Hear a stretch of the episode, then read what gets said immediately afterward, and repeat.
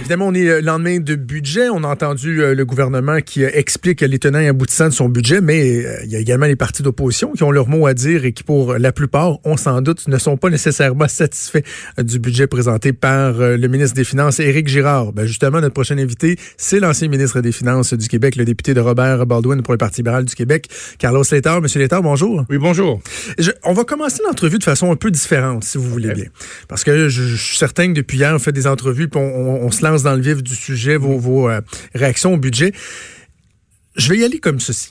Vous êtes un politicien qui n'est pas nécessairement comme les autres. Vous êtes transparent. L'ajout partisane et tout ça, c'est pas nécessairement vous. Est-ce que vous, vous êtes à l'aise avec cette, cette espèce d'obligation de devoir juger, somme toute, négativement un exercice qui est fait par euh, par votre votre homologue euh, aux finances parce que on le regarde, c'est pas mal toujours ça. Les partis d'opposition disent que c'est pas bon pour telle telle telle telle raison. Est-ce que vous êtes à l'aise dans, dans ce rôle-là? Je suis à l'aise, euh, mais comme vous avez peut-être remarqué, je, je, je, pense que mes, que mes critiques sont quand même relativement euh, straightforward. Enfin, c'est, je vais aux, enjeux que je trouve qui sont importants, notamment les choix, donc les, grandes priorités parce qu'un budget, c'est surtout ça. Mm-hmm. C'est un document où un gouvernement nous, nous, nous fait part de, de, de ses priorités, de, de, son, sa feuille de route pour les, les prochaines euh, 3, 3 à 5 ans. Donc, c'est à cet égard-là que, que, que, je me sens à l'aise de d'amener mes commentaires.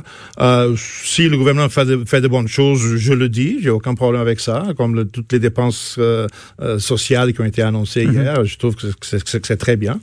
Mais s'il manque ben, quelque chose, je vais aussi lui dire. Ben, alors, de façon générale, puis on va rentrer dans, dans, le spécifique, mais de façon générale, si vous aviez à me dire en quoi ce budget-là n'aurait pas pu porter votre signature? Oui, euh, excellente question.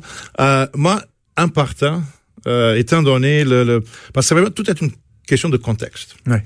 Dans le contexte actuel, si c'était moi, le ministre des Finances, moi, j'aurais remis le budget à plus tard. Je l'aurais pas déposé. Ah oui. Je l'aurais, je l'aurais pas déposé hier. Euh, je sais bien, on a fait tout le travail, tout était euh, attaché depuis déjà euh, trois semaines ou quatre semaines. mais, étant donné la grande incertitude dans laquelle nous vivons présentement, on parlait un petit peu hors ronde, hors sur le, la mhm. question du coronavirus, euh, aurait, la chose la plus prudente à faire aurait été d'attendre deux semaines, trois semaines, le, le temps qu'il faut pour avoir une, une meilleure idée de notre point de départ. Le point de départ du cadre financier du gouvernement euh, commence très mal parce que l'année 2020, le gouvernement a bâti ses prévisions euh, euh, de croissance de revenus sur un PIB de 2 okay, ben, C'est intéressant. Puis moi, ce que j'aime, c'est que vous l'aviez vécu. Vous en avez préparé plusieurs budgets. Transportons-nous dans un monde fictif. Vous êtes ministre des Finances et vous dites à votre sous-ministre aux Finances euh, je viens de prendre la décision, j'ai parlé au premier ministre, mm. on reporte le budget. Qu'est-ce qui se passe? Quel genre de panique ça crée? Est-ce que est-ce qu'il y a des impacts qu'on doit considérer, par exemple, au niveau des crédits budgétaires des ministères qui viennent à échéance, mm. tout l'exercice des crédits avec le Conseil du Trésor, euh, les messages que ça peut envoyer aux marchés financiers, aux agences de, de, de, de crédit, c'est quand même pas anodin si on décide de faire ça. Bien sûr, bien sûr. Ça, euh, juste ça, ça, envoie un signal très clair, juste de reporter le budget. dans ce cas-ci, euh, donc, il y, a le, contexte, il y a, les dates. Donc, ça aurait été, euh, étant donné le contexte, ça aurait été approprié de le remettre à plus tard. Et puis, plus que euh, le budget avait été annoncé pour le 10 mars, si on le reportait de, de deux semaines, donc si on le déposait avant le 31 mars, avant la fin de, de l'année fiscale, euh, le sous-ministre des Finances ne serait pas nécessairement euh, très enthousiasmé par euh, de, devoir refaire tous les travaux, mais c'est pas c'est pas un problème. Si le budget avait été euh, planifié pour le, le, 27 mars, par exemple, et là on, on dit qu'on va le retarder, là ça pourrait causer un problème. Mais de le mettre du 10 au, au 27 mars, choisir une date comme ça. Parce qu'il reste. Ça aurait été faisable. Euh, ouais, il reste, M. Létang, qu'on est vraiment dans l'inconnu. Là. Moi, j'écrivais dans ma chronique dans le journal ce matin une situation comme celle-là, de mémoire, là, euh, qui est globale euh, et, et, qui a tellement de ramifications, autant au niveau euh, de la santé publique, de l'économie, la culture, le sport. On est, on, on, est vraiment dans l'inconnu. Donc, moi, je, la réflexion que je me faisais, ben, j'entendais des critiques hier qui disaient le ministre des Finances aurait dû en tenir compte dès maintenant. Je me disais, mais mais combien on met? Tu sais, là, je voyais dans les dernières minutes, l'Italie vient d'annoncer un fonds d'urgence de 40 milliards de dollars. On dit 40 milliards, on a une population de 60 millions d'habitants. On y voit 40 milliards. Nous, on est quoi, 8 millions? Combien on met? On, est vraiment dans l'inconnu. je disais à la blague ce matin, c'est un peu comme faire du shadow boxing, mais avec les yeux bandés en plus. Là. Non, vous avez raison. Euh, c'est pour ça que j'avais euh, le lundi avant le budget, j'avais euh, demandé que le gouvernement mette une, une, une provision pour éventualité de 1 milliard de dollars. je pense que ça, ça aurait pu être, même si c'était déjà un peu tard, ça aurait pu être, être annoncé aussi.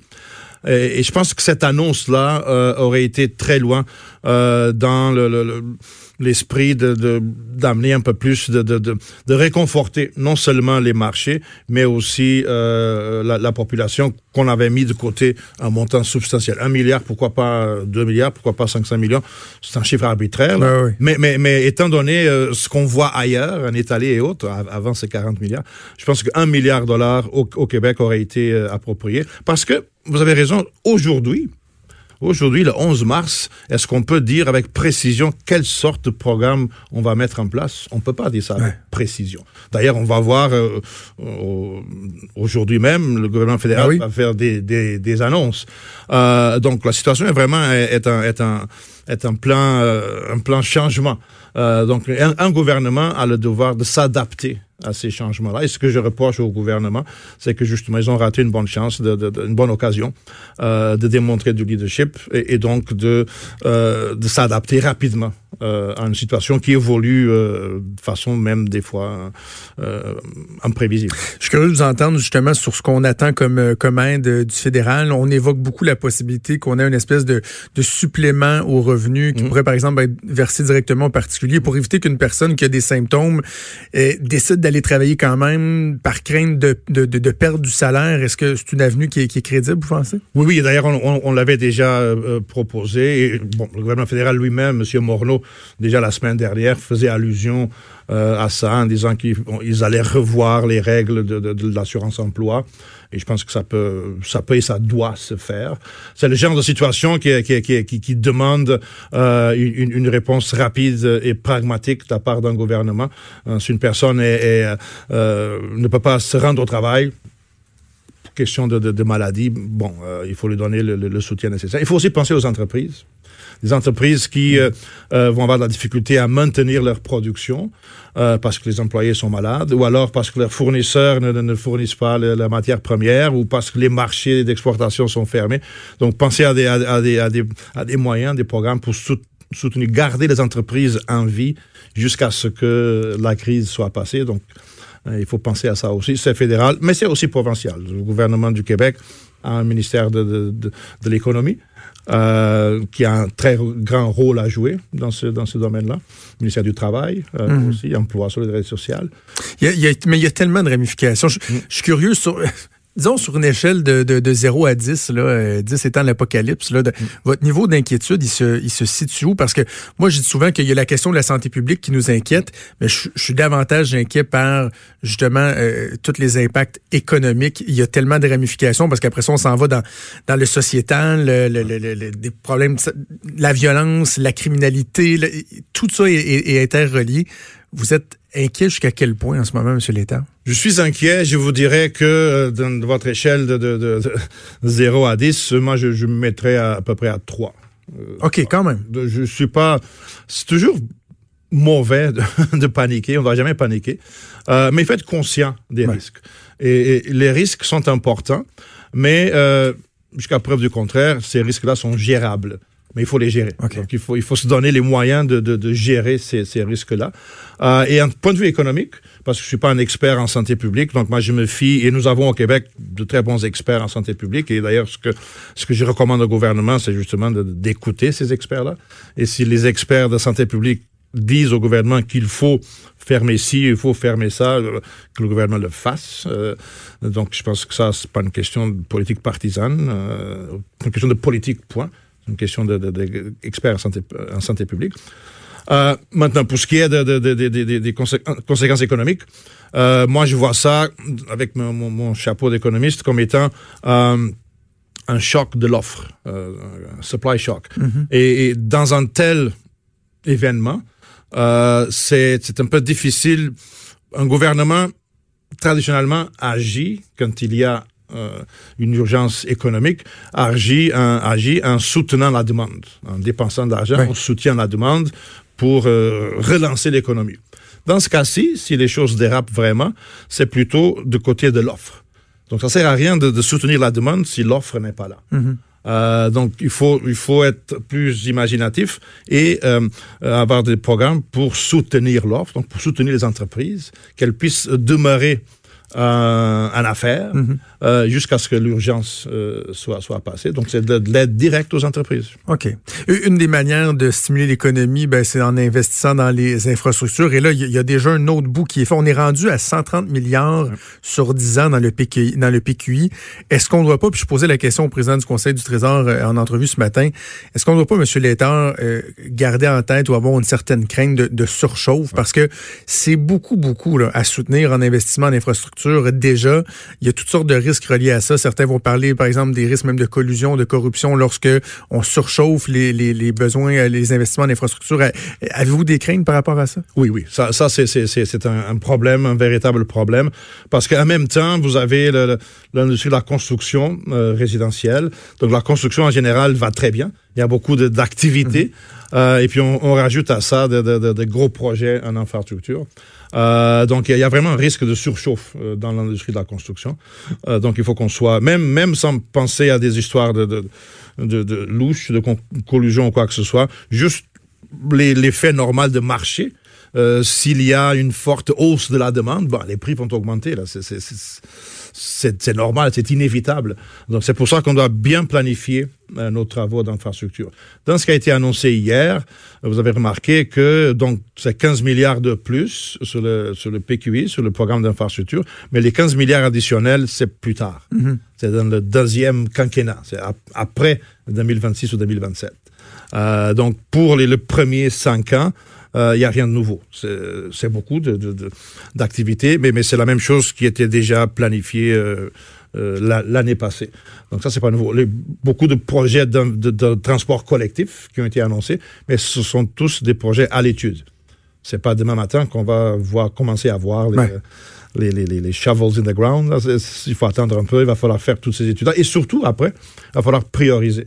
On ne pourra pas faire tous les REM en même temps. Ben non, c'est ça. C'est clair. Il va falloir prioriser tout ça. Euh, parlons euh, d'environnement un peu parce que la CAQ avait elle-même euh, mis la barre assez haute en disant que c'était pas être un budget vert, un budget d'environnement. Je, pense, puis c'est pas nécessairement votre rôle, vous n'êtes pas critique en matière d'environnement, il faudra voir concrètement le plan de réduction des GS, mais d'un strict point financier, mm. avec les sommes qui sont qui sont dédiées, qui ont été annoncées hier, est-ce que vous jugez que c'est responsable, est-ce que vous jugez que c'est suffisant ce qui est fait à ce niveau-là? Est-ce que c'est suffisant? Euh, je sais pas. Euh, J'aurais euh, peut-être tendance à vous dire que euh, on pourrait peut-être aller un peu plus loin que ça. Pour moi, l'urgence climatique est réelle. il faut vraiment prendre de, de, de, des mesures importantes. Ce qui a été annoncé hier, et je dis ça pourquoi? Parce que ce qui a été annoncé hier, en fin de compte, c'est rien de nouveau.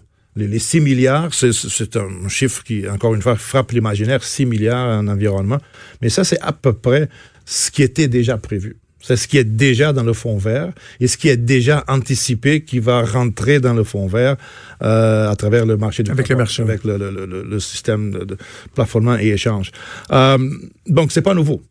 Euh, et pour ce qui est des, des, des mesures concrètes, euh, à, quoi va, à quoi va servir ce, ce, ce fonds vert, euh, ça on ne sait pas encore. Le ministre de l'Environnement va nous annoncer dans les prochaines semaines, les prochains mhm. mois, exactement comment est-ce qu'il va s'y prendre pour atteindre les cibles qui sont, euh, sont les cibles de réduction de GS, sont des cibles euh, agressives, le 37,5%, 37,5% de réduction ça va pas se faire facilement. Là. Il faut qu'on soit conscient de ça aussi. Moi, je, je crois qu'il y a urgence climatique. Je crois qu'il faut faire ça mais je suis conscient aussi que c'est pas facile. Ça viendra pas tout seul. Euh, ça va demander des changements de comportement importants. Est-ce que nous sommes tous collectivement prêts à faire ça? Euh, ben, c'est que vous, en, tant qu'économiste, vous avez la lucidité puis le sens des responsabilités pour comprendre qu'on peut pas tout chambouler du jour au lendemain. À un moment donné, il y a un équilibre aussi économique à maintenir. Surtout une économie comme l'économie québécoise, euh, qui, euh, écoutez, on peut, on peut ne pas aimer les ressources naturelles. Moi, j'ai pas, j'ai rien contre. Mais moi non plus. moi, j'aime ça. L'économie québécoise a encore une très grande composante de ressources naturelles. En plus, il y a notre géographie. Il fait un peu froid en hiver. Un peu. il faut se chauffer. Euh, le, territoire, c'est quand même géographiquement, Québec, c'est énorme. Euh, notre concentration de population, bon, nous, nous avons l'axe Québec-Montréal, euh, c'est là où la, population est concentrée majoritairement, mais, mais pas entièrement. On a de la population aussi un peu partout. Euh, donc ça, ça pose des défis euh, très spécifiques euh, à notre réalité. Il faut s'adapter à tout ça. On, a vraiment l'impression, M. Létard, que ce qui retient l'attention, c'est le contexte mondial, le contexte économique au-delà de, l'exercice budgétaire. On aura l'occasion donc de suivre ça au cours des prochains jours, prochaines semaines, voire prochains mois. Carlos Létard, député de Robert Baldwin pour le Parti libéral du Québec, critique en matière des finances. Merci d'être passé. Merci beaucoup, M. Trudeau. Merci.